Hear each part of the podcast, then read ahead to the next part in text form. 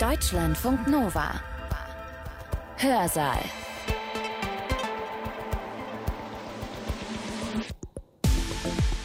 Ich bin Katrin Ohlendorf. Hallo.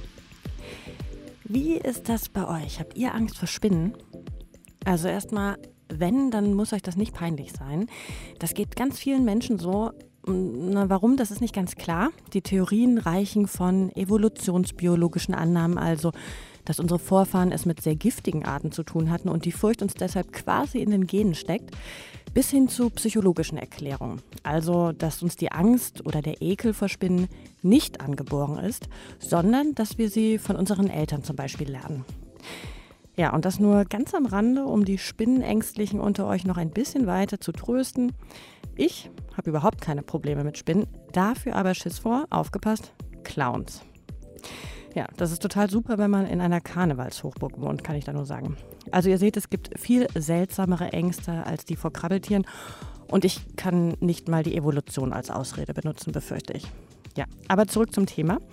Ob ihr nun Angst habt, euch ekelt oder nicht und was auch immer der Grund dafür sein mag.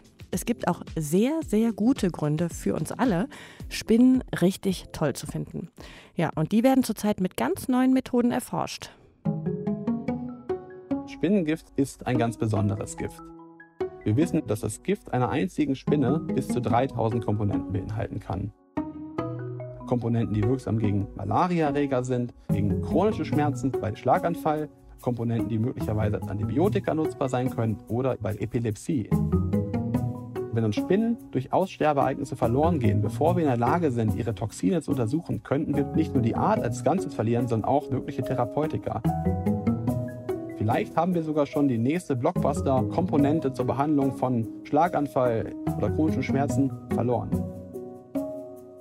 Das ist ein ganz zentrales Anliegen, dass wir endlich anfangen zu begreifen, dass Spinnen tatsächlich bedrohte Giftmischer sind und sehr schützenswerte Wesen mit großem, großem Potenzial für uns. Welches Potenzial das ist und wie man das rausfindet, das erklärt uns jetzt der Tiergiftforscher Tim Lüdecke.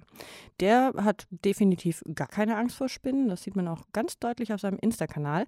Und giftige Tiere haben ihn schon als Kind fasziniert, sagt er. Davon hat er dann auch einige als Haustiere gehalten und das vermute ich jetzt mal nur sehr zur großen Freude seiner Eltern. Ja, und später hat er dann beschlossen, dass er seine Leidenschaft auch zu seinem Job machen will. Und das hat ziemlich gut geklappt, offensichtlich. Heute ist Tim Lüdecke nämlich Biochemiker und Zoologe am Fraunhofer Institut für Molekularbiologie und angewandte Ökologie, kurz IME, in Gießen. Ja, er leitet dort die Arbeitsgruppe Animal Venomics. Die erforscht die Biochemie von Tiergiften. Venom ist das englische Wort für Gift. Und versucht herauszufinden, wie diese möglicherweise als Medikamente oder auch Pflanzenschutzmittel beispielsweise eingesetzt werden könnten. Für seine Doktorarbeit in dem Bereich hat Tim Lüdecke gerade im Dezember übrigens den Dissertationspreis der Uni Gießen erhalten. Und genau um sein Dis-Thema geht es jetzt auch in seinem Vortrag. Heilen statt Vergiften, wie Spinnengifte der Menschheit nutzen können. So heißt der Titel. Gehalten hat er ihn online am 25. November 2021 im Rahmen einer Seminarreihe der Deutschen Arachnologischen Gesellschaft. Und da ist Tim Lüdecke übrigens auch der zweite Vorsitzende. Ja, und ich werde jetzt mit euch nach seinem Vortrag gleich, hat das Team Spinnenfans eine Menge neuer Mitglieder. Ähm, bevor wir in die wundervoll spannende Welt der Spinnengifte eintauchen, möchte ich aber kurz zwei Sekunden nochmal nehmen und adressieren, dass wir Menschen häufig glauben, dass das Tierreich ein schöner, ruhiger und idyllischer Ort ist. Tatsächlich ist das aber überhaupt nicht der Fall. Alle Organismen und insbesondere Tiere sind eigentlich seit Anbeginn der Zeit in einer Art evolutionärem Wettrüsten gefangen, in dem eine Art immer versucht, die andere zu übertrumpfen. Es gilt quasi das Überleben des Stärkeren, das ist das berühmte fressen oder gefressen werden. In diesen evolutionären Wettrüsten haben alle möglichen Arten verschiedenste Waffen hervorgebracht, um sich zu behaupten. Raubtiere zum Beispiel haben häufig Zähne und Krallen entwickelt.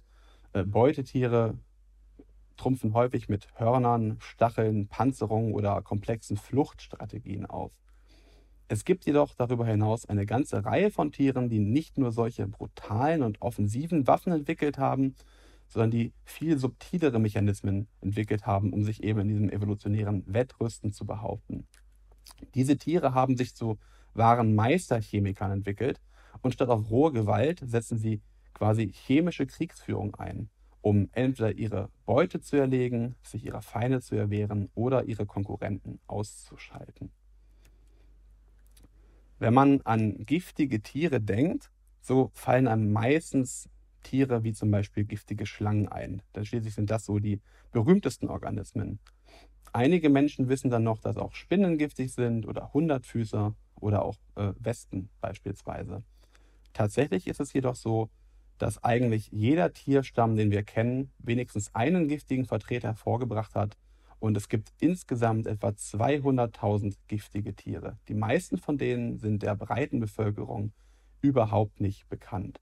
So gibt es beispielsweise giftige Fliegen, die mit einem giftigen Stechrüssel Neurotoxine in ihre Beute, häufig Wespen injizieren und diese paralysieren. Es gibt giftige Wanzen und es gibt sogar giftige Krebse, sogenannte Remipeden. Das sind marine Krebse, die in Unterwasserhöhlen, zum Beispiel vor der Küste Mexikos leben und mit ihrem Giftapparat auch auf die Jagd gehen. Auch in unseren einheimischen Gewässern gibt es giftige Tiere, zum Beispiel den milchweißen Schnurwurm Amphiporus lactifloreus, der einen ausstülpbaren Rüssel besitzt. Und an der Spitze von diesem Rüssel sitzt ein abschießbarer Giftpfeil, der einen enzymreichen Giftcocktail beinhaltet mit dessen Hilfe dieser Wurm seine Beute ebenfalls paralysiert und anschließend verdaut. Gifte sind jedoch nicht nur bei den Rezenten, das heißt den heute lebenden Tieren, eine häufige Waffe. Wir wissen auch, dass bereits ausgestorbene Tiere durchaus giftig waren. So gibt es zum Beispiel Beweise dafür, dass selbst einige Dinosaurier, wie zum Beispiel Sinortisaurus, durchaus Giftsysteme ähm, in sich hatten. Wenn man sich nun anschaut, wie unterschiedlich giftige Tiere sind, so ähm, ist es wenig ähm, verwunderlich, dass Gifte oder dass Gifttiere in zwei mechanistischen Klassen vorkommen und nicht alle gleich sind. Ähm, wir unterteilen giftige Tiere in zwei mechanistische Klassen. Das sind zum einen die passiv giftigen Tiere, im Englischen spricht man von poisonous animals, deren Gift als Kontaktgift wirkt, und die aktiv giftigen Tiere, deren Gift via eines komplexen Injektionssystems in ihr Opfer injiziert wird. Zu den passiv giftigen Tieren gehören beispielsweise viele Amphibien und auch einige Insekten wie der Marienkäfer. Und zu den aktiv giftigen Tieren gehören eben die Schlangen, die Giftechsen, Blutegel, Kegelschnecken und auch die Spinnentiere. Passive Gifttiere sekretieren ihre komplexen Giftgemische aus spezialisierten Drüsen auf die Hautoberfläche und diese Toxine werden dann bei Kontakt mit ihrem Gegenüber langsam über Gewebe und Zellschichten aufgenommen und gelangen via passiver Resorption in den Metabolismus des Opfers.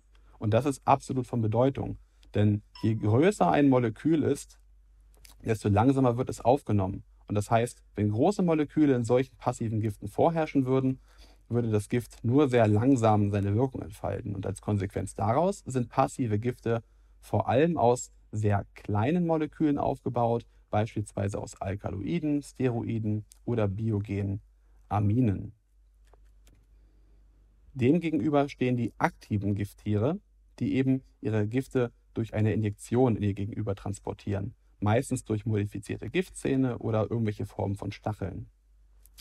Da diese Gifte aktiv in den Kreislauf ihres Gegenübers gelangen, entfällt die Größenlimitation, die bei passiven Giften eine Rolle spielt. Und als Konsequenz daraus ist es bei aktiven Gifttieren möglich, dass die Moleküle viel, viel größer sein können als die aus den Giften von passiven Gifttieren.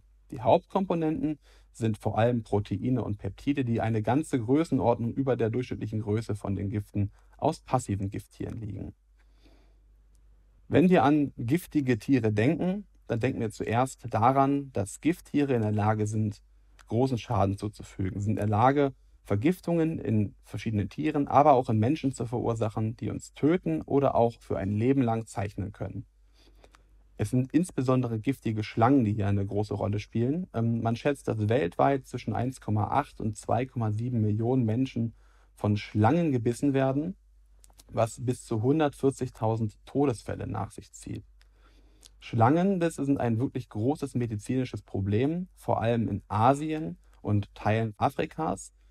Denn nicht nur, dass sie viele Menschen töten, Auf der anderen Seite, die Menschen, die überleben, sind häufig für ein Leben lang gezeichnet. Häufig müssen Gliedmaßen amputiert werden oder Menschen leiden an einem posttraumatischen Stresssyndrom. Und wenn man sich überlegt, dass wir es hier mit Gesellschaften zu tun haben, wo die meisten Menschen einem Handwerk nachgehen, sind das alles Krankheiten, die diese ohnehin schon sehr armen Menschen eigentlich eine sehr schreckliche ökonomische Abwärtsspirale stoßen.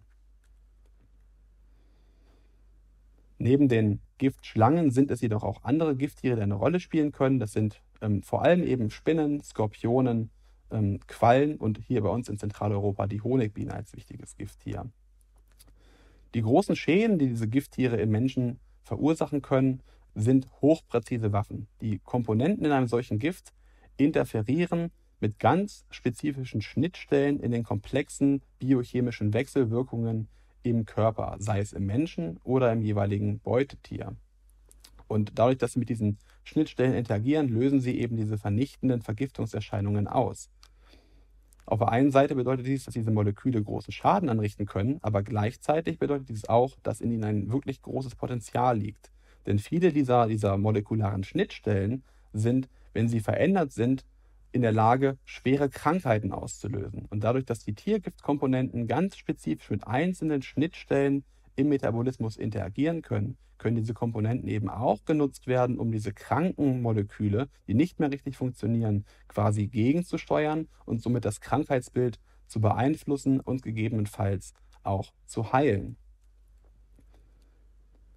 Das wird seit einigen Dekaden recht regelmäßig gemacht. Tiergifte werden von pharmazeutischen Wissenschaftlern recht häufig untersucht, da eben das Potenzial so groß ist.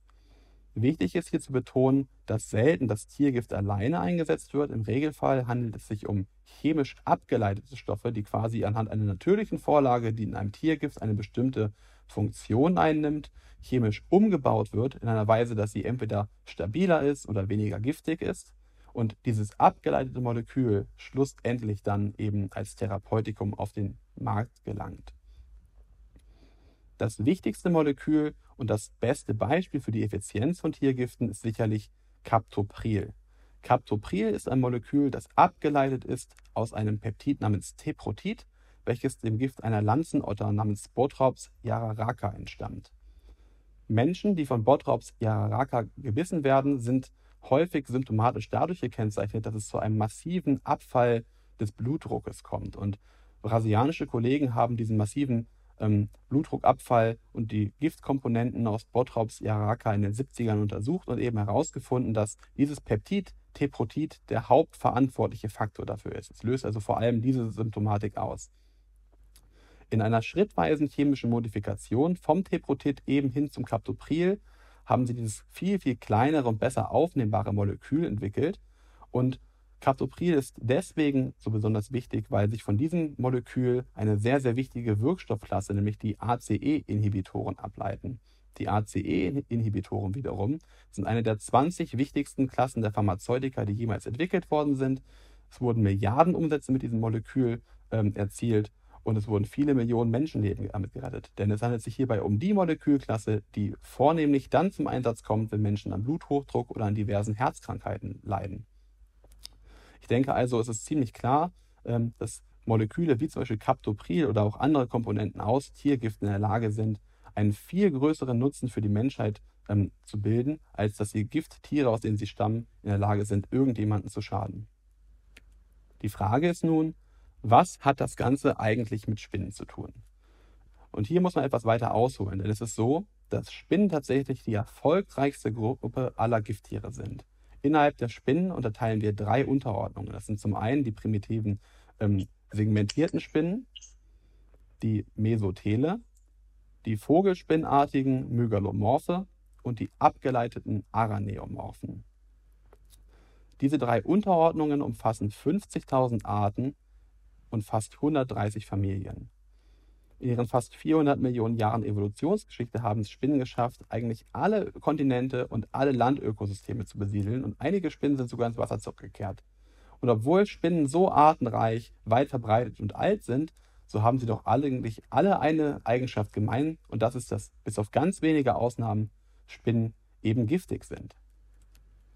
Und sind auch schon sehr lange giftig.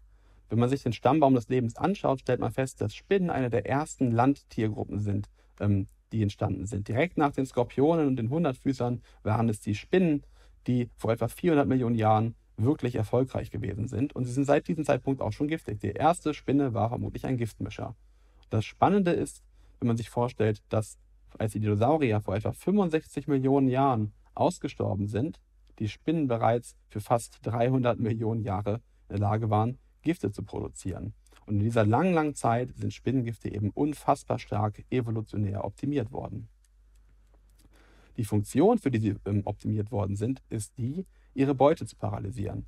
Primär eben Insekten. Die Funktion, dass Spinnen ihre Gifte auch einsetzen, um sich gegen Beutegreifer zu verteidigen, ist eher eine Nebenfunktion, eine sekundäre Nebeneigenschaft. Und vor allem dieses, dieses Element des Beutefangs steht bei Spinnengiften ganz stark im Vordergrund. Das Gift wird bei Spinnen über ein recht simpel aufgebautes Giftsystem appliziert. Dieses besteht aus drei Hauptkomponenten. Zum einen ist da zu nennen die Chelicere, das Mundwerkzeug sozusagen, das am Ende eine spitzenartige Verspitzung trägt, an der am Ende das Gift austritt. Dann besteht das Giftsystem noch aus einer Giftdrüse, in der das Gift produziert und gelagert wird. Diese liegt als sackartige Struktur im Vorderkörper oder manchmal auch im chelicären Grundglied vor.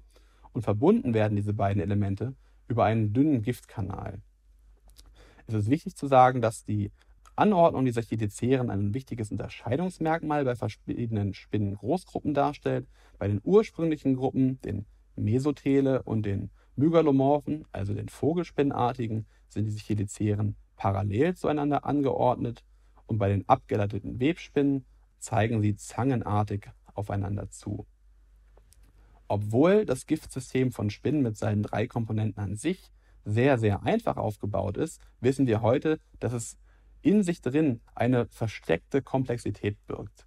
Denn verschiedene Teile dieses Giftsystems in der Giftdrüse, aber auch im bislang völlig ähm, funktionell unterschätzten Giftkanal sind aus verschiedenen Substrukturen aufgebaut, in denen verschiedene Zellen und Zellanordnungen vorherrschen. Und wahrscheinlich ist es so, dass eben verschiedene Abschnitte dieses Giftkanals und der Giftdrüse unterschiedliche physiologische Funktionen einnehmen und dass ganz bestimmte Areale für die Produktion und chemische Modifikation des komplexen Giftcocktails verantwortlich sind. Und wie komplex dieser Giftcocktail einer Spinne sein kann, möchte ich im Folgenden zeigen. Wir wissen nämlich heute, dass das Gift einer einzigen Spinne bis zu 3000 Komponenten beinhalten kann. Wir gehen davon aus, dass Spinnengifte die mit Abstand komplexesten Giftgemische im Tierreich sind. Und wenn man sich jetzt vorstellt, dass es fast 50.000 giftige Arten gibt, ähm, so schätzen wir, dass sich aus diesen 50.000 Arten bis zu 10 Millionen Komponenten aus den Giften aller weltweit lebenden Spinnen isolieren lassen könnten. Das Spannende in diesem Zusammenhang ist, dass obwohl das eine so umfassende chemische Schatztruhe zu sein scheint, von diesen 50.000 Arten äh, nur ein kleiner Bruchteil bislang untersucht worden ist und entsprechend nur 1500 dieser bis zu 10 Millionen Komponenten bislang isoliert werden konnte obwohl einige wenige Arten, wie zum Beispiel Vogelspinnen oder einige Trichternetzspinnen, sehr gut erforscht worden sind, so muss man sagen, dass wir doch im Allgemeinen nur sehr, sehr wenig über Spinnengift wissen, jenseits dieser gut untersuchten Arten. Die Frage ist nun, woran liegt das eigentlich, dass so viele Spinnen noch nicht untersucht worden sind, dass wir so viele dieser Toxine noch nicht identifizieren konnten? Und die Antwort auf diese Frage liegt eigentlich im Workflow, also in den Arbeitsprozessen begründet, die wir anwenden, um Spinnengifte zu erforschen.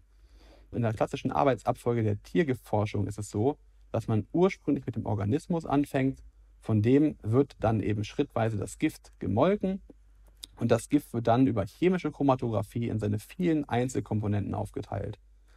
Diese Einzelkomponenten können dann alle einzeln im Labor nacheinander weg hinsichtlich ihrer Funktion untersucht werden und am Ende des Ganzen ähm, wissen wir, was die Einzelkomponenten speziell tun, welchen Anteil sie für die Gesamtwirkung des Giftes haben und wir wissen, welche dieser Komponenten wir eventuell in ein Therapeutikum umwandeln könnten. Das Ganze funktioniert einwandfrei bei großen Gifttieren, wie zum Beispiel Giftechsen oder Giftschlangen, denn diese Tiere können von einem einzigen Individuum wirklich große Giftmengen produzieren, gelegentlich mehrere 10, 20 Milligramm.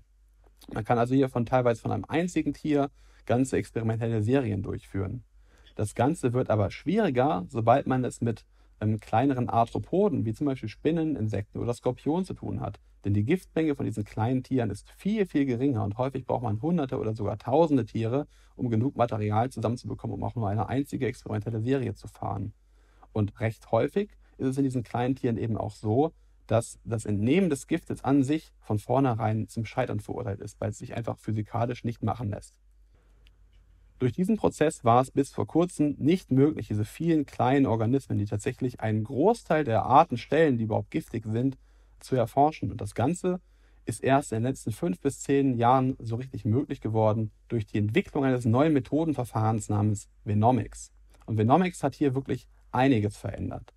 Unter anderem auch den Workflow an sich, denn anstatt nur das Gift von einem Organismus zu nehmen, nehmen wir jetzt das Gift, aber wir können auch das Gewebe, das das Gift produziert, sprich die Giftdrüse entnehmen und als Ausgangspunkt für unsere Analysen verwenden.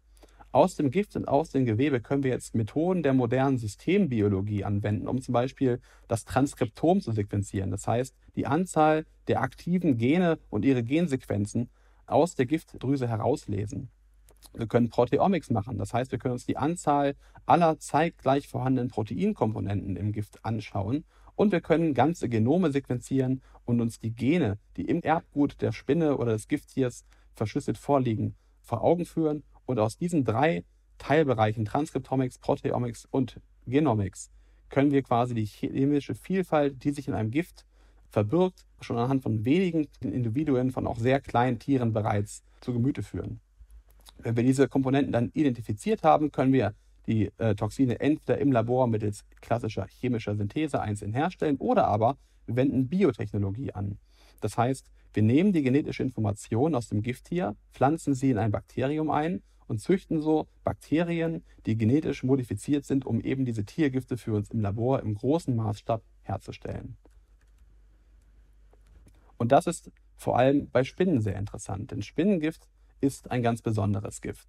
Im Gegensatz zu vielen anderen Organismengruppen ist es so, dass Spinnengifte aufgrund ihrer Funktion als Beutefangmittel für Insekten primär auf das zentrale Nervensystem einwirken. Und das tun sie, indem sie mit bestimmten Zielmolekülen, sogenannten Ionenkanälen, interagieren. Diese Ionenkanäle befinden sich in Nervenzellen und sind eigentlich dafür verantwortlich, dass eine Information von einer Nervenzelle an die andere gelangt. Und Spinnentoxine sind eben in der Lage, ganz spezifisch mit einzelnen dieser Ionenkanäle zu interferieren und den Informationsfluss zu blocken oder zu übersteuern. Dabei sind Spinnentoxine einem ganz spezifischen Muster folgend aufgebaut. Im Regelfall handelt es sich nämlich um Polypeptide.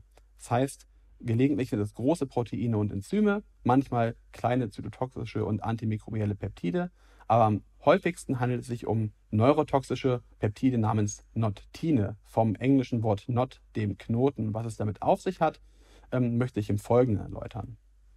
Notine sind sehr robuste, im Spinnengift vorherrschende, recht kleine Peptidbestandteile, die im Gegensatz zu vielen anderen Toxinen eben nicht evolviert sind, um Säugetiere zu schädigen, sondern sich ähm, wirkungsweise vor allem auf Insekten beschränken. Sie sind, wie ich gerade schon sagte, hochselektive Interaktoren mit eben diesen Ionenkanälen.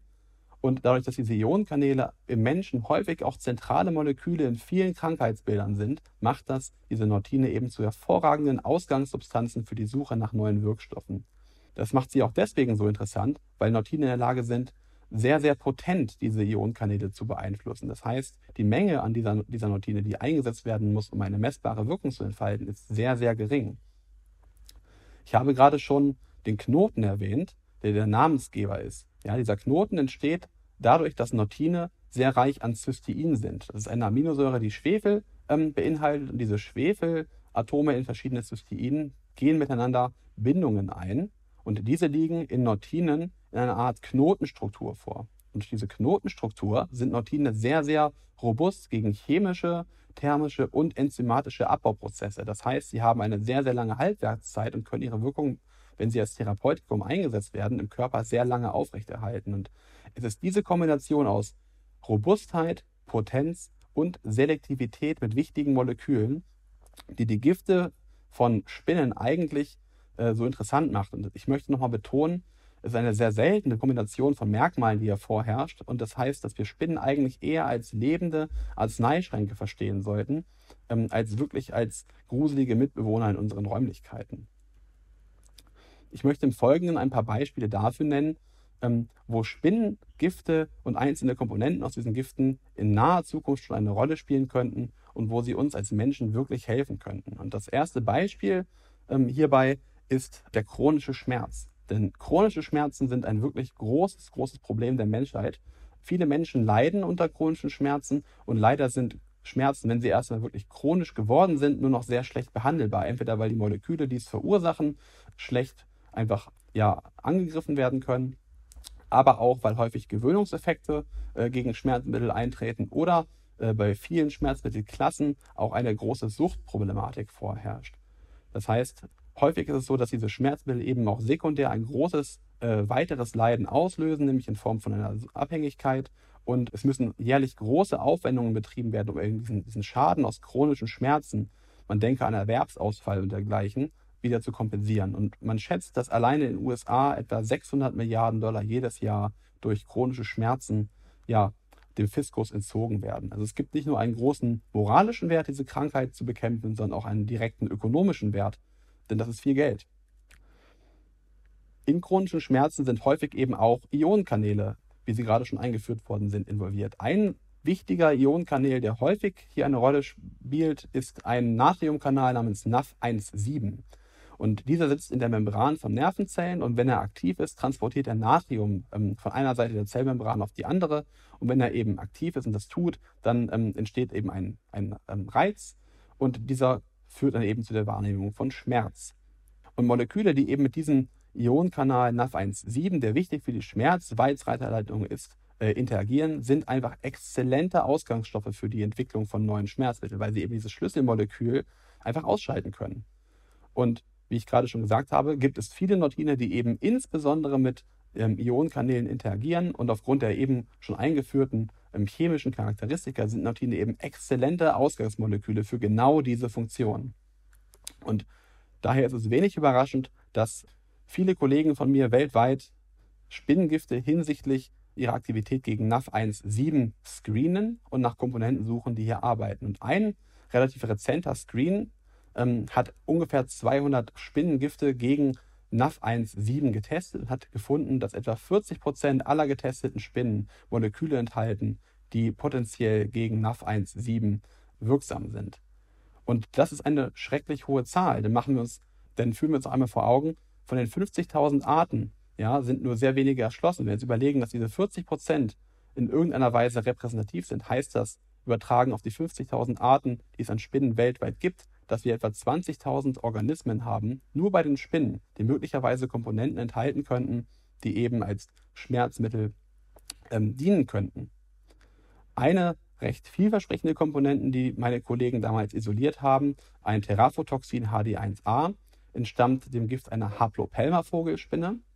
Und das wurde im Labor gegen verschiedene Ionenkanäle getestet je höher so ein Balken hier ist, desto stärker ist der aktiv und je niedriger eben, desto schwächer. Das heißt, je, je, niedriger dieser Balken ist, desto stärker bremst das Toxin eben die Aktivitäten. Wir sehen, dass insbesondere dieser NAF1-7-Kanal eben durch das Teraphotoxin HD1A in seiner Aktivität sehr stark herabgeregelt wird. Das heißt, dass dieses Toxin eine wirklich starke schmerzlindernde Wirkung haben könnte und schon in naher Zukunft, so denken wir, werden wir vergleichbare Komponenten isolieren, die dann eben die Markteinführung schaffen und vielleicht das Schmerzmittel von morgen darstellen könnten.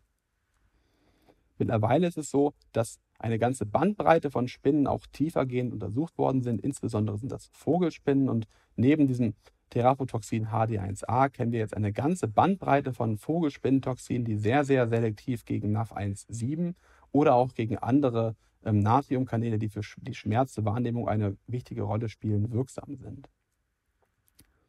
Ein weiterer sehr, sehr vielversprechender und in meinen Augen wirklich notwendiger Anwendungsbereich von Spinnengiften liegt in der Forschung zur Behandlung der Epilepsie, insbesondere einer besonderen Form der Epilepsie, dem Dravet-Syndrom.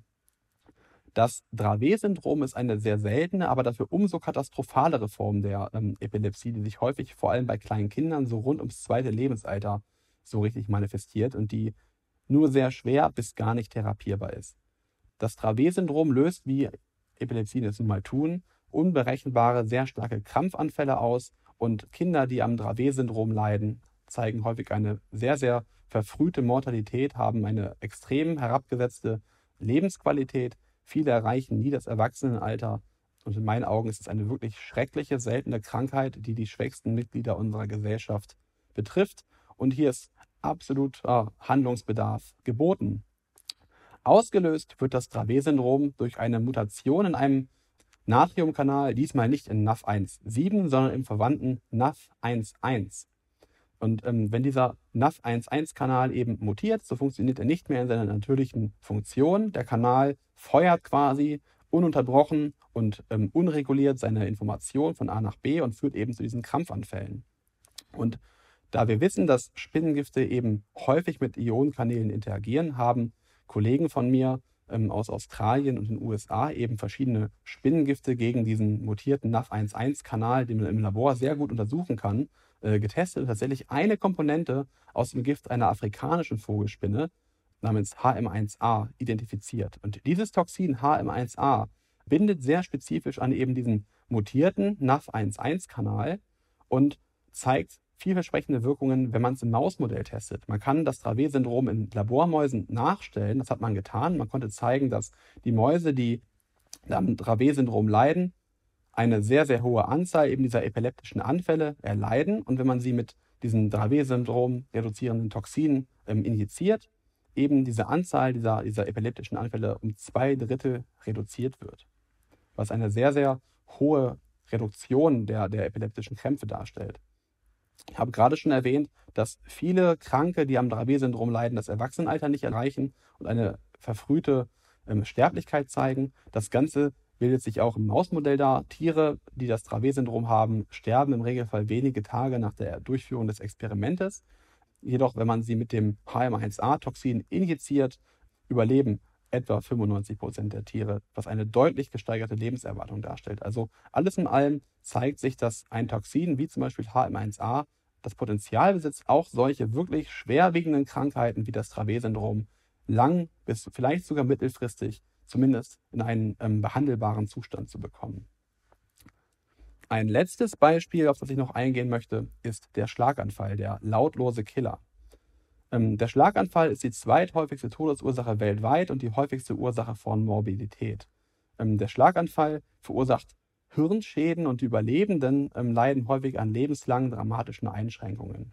Ausgelöst wird ein Schlaganfall durch Blutgerinnsel, die sich im Blutkreislaufsystem bilden und dann ins Gehirn wandern und dort an verschiedenen Stellen stecken bleiben können und dadurch eben den Blutfluss unterbinden, wodurch das Gehirn in diesem Areal nicht mehr durchblutet wird und eben vom Blutfluss abgeschnitten auch keine Sauerstoffversorgung mehr ähm, erhält.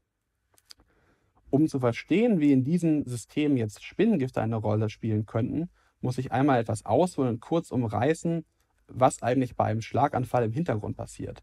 Wie ich gerade schon gesagt habe, der Schlaganfall führt zur Sauerstoffarmut im Gehirn. Und wenn tierische Zellen in einen Zustand der Sauerstoffarmut switchen, dann passiert es, dass sie ihren Kreislauf ummodulieren und als Abfallprodukt der Energiegewinnung plötzlich Milchsäure entsteht. Das hat zur Folge, dass das Gehirn langsam übersäuert und diese Übersäuerung führt zur Aktivierung eines ganz bestimmten weiteren Ionenkanals, den wir noch nicht kennengelernt haben, einem Acid Sensing Ion Channel, also einen, einen säurespürenden Ionenkanal, ähm, in kurz ASIC. Und wenn dieser ASIC-Kanal durch die Anwesenheit von Säure überaktiviert wird, ähm, importiert er große Mengen von Calcium in die Zelle, auf die er setzt und das löst wieder über eine ganze Reihe von verschiedenen Signalwegen, die dann folgen, langsam aber sicher den Zelltod aus. Das heißt, durch den Anstieg des Säurespiegels sterben quasi dann durch die Aktivierung des ASIC-Kanals die Gehirnzellen ab. Und je länger natürlich dieser Zustand der ähm, Sauerstoffarmut anhält, desto weiter weitet sich dieser Zelltod aus und desto größer sind die ähm, Abschnitte des Gehirns, die langsam aber sicher absterben. Und als Konsequenz zeigen sich eben diese furchtbaren neurologischen Schäden im Nachklang eines Schlaganfalls. Wir haben jetzt gesehen, dass auch beim Schlaganfall ein Ionenkanal eine Schlüsselrolle stellt und demnach ist es auch hier wieder so, dass Spinnengifte eine vielversprechende Quelle von Molekülen sind, ähm, wo möglicherweise Komponenten enthalten sein könnten, die hier gut zur Behandlung genutzt werden könnten. Und dementsprechend ist es so, dass es seit einigen Jahren ähm, das Bestreben gibt, Spinnengifte dahingehend zu isolieren und zu untersuchen Und tatsächlich haben es australische Kollegen geschafft, aus dem Gift einer Trichternetzspinne ein Toxin namens HI1A zu isolieren. Und HI1A ist ein starker Modulator dieser ASIC-Kanäle und zeigt wirklich vielversprechende Tendenzen hinsichtlich einer Anwendung. Wenn man sich anschaut, man kann auch hier bei, bei ähm, Labormäusen den Schlaganfall ähm, im Labor herbeiführen, dann eben ähm, durch die Injektion von HI1A ähm, vergleichend schauen, was ähm, im Mausgehirn passiert. Und wenn man das tut, so findet man, dass ein Schlaganfallgehirn, das unbehandelt ist, große Teile abgestorbenes Gehirngewebe beinhaltet, wohingegen ein Mausgehirn, in dem das HI1A in die Maus injiziert worden ist, eben nur sehr, sehr geringe Anteile von abgestorbenem Gehirngewebe aufzeigt. Ähm, man kann sich auch die ähm, motorischen Eigenschaften dieser behandelten Mäuse und der nicht behandelten Mäuse vergleichend anschauen. Und auch da findet man, dass diese motorischen Ausfallerscheinungen, die so typisch sind für Schlaganfallüberlebende, die Orientierungslosigkeit und dergleichen, sich bei Mäusen, die man mit HI1A während des Schlaganfalls injiziert hat, deutlich, deutlich geringer darstellt als bei Mäusen, die unbehandelt sind. Und das Besondere ist, dass diese, diese ähm, Verringerung der neurologischen Schäden bis acht Stunden nach Schlaganfall passiert. Und das ist ganz besonders, denn ich habe ja gerade gesagt, je länger diese, ähm, dieser Schlaganfallzustand anhält, desto schlimmer werden die Schäden. Und ein Zeitfenster von acht Stunden, um eine, eine ähm, Therapie anzufangen, ist ein großer, großer äh, Fortschritt für die Schlaganfalltherapie. Denn normalerweise sind die Schäden im Gehirn dann bereits sehr, sehr groß. Aber die Wirkung von HI1A zeigt uns, dass man möglicherweise mit einem Spinnengift hier eine revolutionäre neue Waffe für die Behandlung von diesen furchtbaren neurologischen Schäden nach Schlaganfällen identifiziert haben könnte. Und wir gehen davon aus, dass wir von HI1A abgeleitete Strukturen in naher Zukunft durchaus auch in klinischen Studien sehen werden. Neben diesen drei Beispielen, die ich gerade gebracht habe, gibt es noch eine ganze Reihe von anderen Komponenten, die sehr vielversprechend sind und die aus Spinnengift stammen. So hat man aus den Giften von Vogelspinnen natürlich noch weitere Schmerzmittel gefunden, sowie Komponenten, die wirksam gegen Malariaerreger sind, Komponenten, die wirksam sind, auf das Herz-Kreislauf-System einzuwirken. Wir haben aus den Giften von Wanderspinnen mehrere Komponenten gefunden, die möglicherweise als Antibiotika nutzbar sein können. Und wir haben aus dem Gift der Bananenspinne von Neutria eine Komponente identifiziert, die möglicherweise in der Behandlung der erektilen Dysfunktion eine Rolle spielen könnte. Ich habe eingangs gesagt, dass Venomics es uns nun ermöglicht, Tiergifte auch von kleinen Organismen zu erforschen. Und bevor ich jetzt zum Schluss komme, ähm, möchte ich kurz darauf hinweisen, dass wir diese Technologie auch ganz, ganz dringend nötig haben. Denn leider ist es so, dass wir Menschen uns zu einer treibenden Kraft auf diesem Planeten entwickelt haben. Wir leben jetzt im Zeitalter des Anthropozäns, das Zeitalter des Menschen. Ja?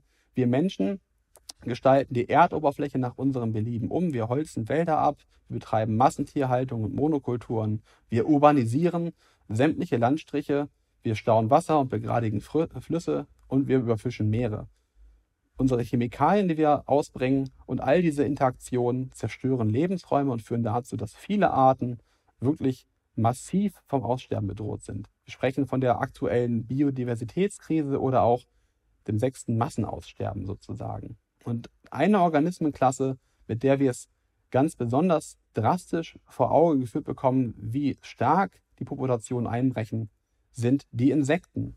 Wir wissen mittlerweile, dass selbst in Naturschutzgebieten in den letzten 25 Jahren die Biomasse der Insekten um bis zu 75 Prozent zurückgegangen ist. Wir haben also hier einen sehr, sehr rezenten, drastischen Rückgang einer der wichtigsten Organismengruppen. Das hat zum einen ganz drastische Konsequenzen für uns als Menschen, das hat aber auch Wechselwirkungen mit all den Organismen, die eben auf Insekten angewiesen sind. Insbesondere eben die Arten, die Insekten fressen, wie beispielsweise Spinnen. Das heißt, der Rückgang der Insekten, die Bedrohung der Insekten könnte auch dazu führen, dass Spinnen bedroht sind. Tatsächlich gibt es jetzt die ersten Studien, die zeigen, dass auch die Population der Spinnen im Rückgang begriffen sind. Und das ist ein großes Problem. Denn wenn uns Spinnen durch Aussterbeereignisse verloren gehen, bevor wir in der Lage sind, ihre Toxine zu untersuchen, könnten wir durch den Aussterbeprozess eben auch nicht nur die Art als Ganzes verlieren, sondern auch darin befindliche Bioressourcen und mögliche Therapeutika. Vielleicht haben wir sogar schon die nächste Blockbuster-Komponente zur Behandlung von Schlaganfall, Dravet-Syndrom oder chronischen Schmerzen durch das Anthropozän verloren. Der Verlust von Spinnen bedeutet Verlust der Toxine und somit den Verlust von Bioressourcen. Es ist also ein ganz zentrales Anliegen, dass wir Spinnen nicht länger nur als gruselige Mitbewohner sehen, die in unseren Häusern leben, sondern dass wir endlich anfangen zu begreifen, dass Spinnen tatsächlich bedrohte Giftmischer sind und sehr schützenswerte Wesen mit großem, großem Potenzial für uns als Menschen. Vielen Dank. Ja, ich äh, denke, ich habe nicht zu viel versprochen, oder? Also Spinnen sind einfach ziemlich geile Tiere, müsst ihr zugeben. Ja, ihr müsst jetzt nicht gleich mit ihnen kuscheln oder so, aber wir sollten sie schützen. Warum, das hat uns Tim Lüdecke erklärt. Er ist Tier- und insbesondere Spinnengiftforscher. Im nächsten Hörsaal, da machen wir weiter mit Biologie und mit spannenden Tieren. Da geht es ganz besonders um eine Art, die übrigens auch Tim Lüdecke schon mal erforscht hat, den Feuersalamander. Der ist nämlich leider extrem in Gefahr derzeit. Ein eingeschleppter Hautpilz verbreitet sich nämlich sehr schnell unter diesen Tieren und die haben leider keine Immunantwort parat. Die meisten Feuersalamander, muss man mal so hart sagen, verrecken einfach elend daran. Und es sind auch andere Amphibienarten bedroht in ganz Europa und darüber hinaus. Ja, und was es mit dieser sogenannten Salamanderpest auf sich hat und wie wir alle verhindern können, sie versehentlich zu verbreiten, darum geht es unter anderem in unserer nächsten Hörsaalfolge. Ich bin Katrin Ohlendorf. Bis dann. Deutschlandfunk Nova. Hörsaal. Jeden Sonntag neu. Auf deutschlandfunknova.de und überall, wo es Podcasts gibt. Deine Podcasts.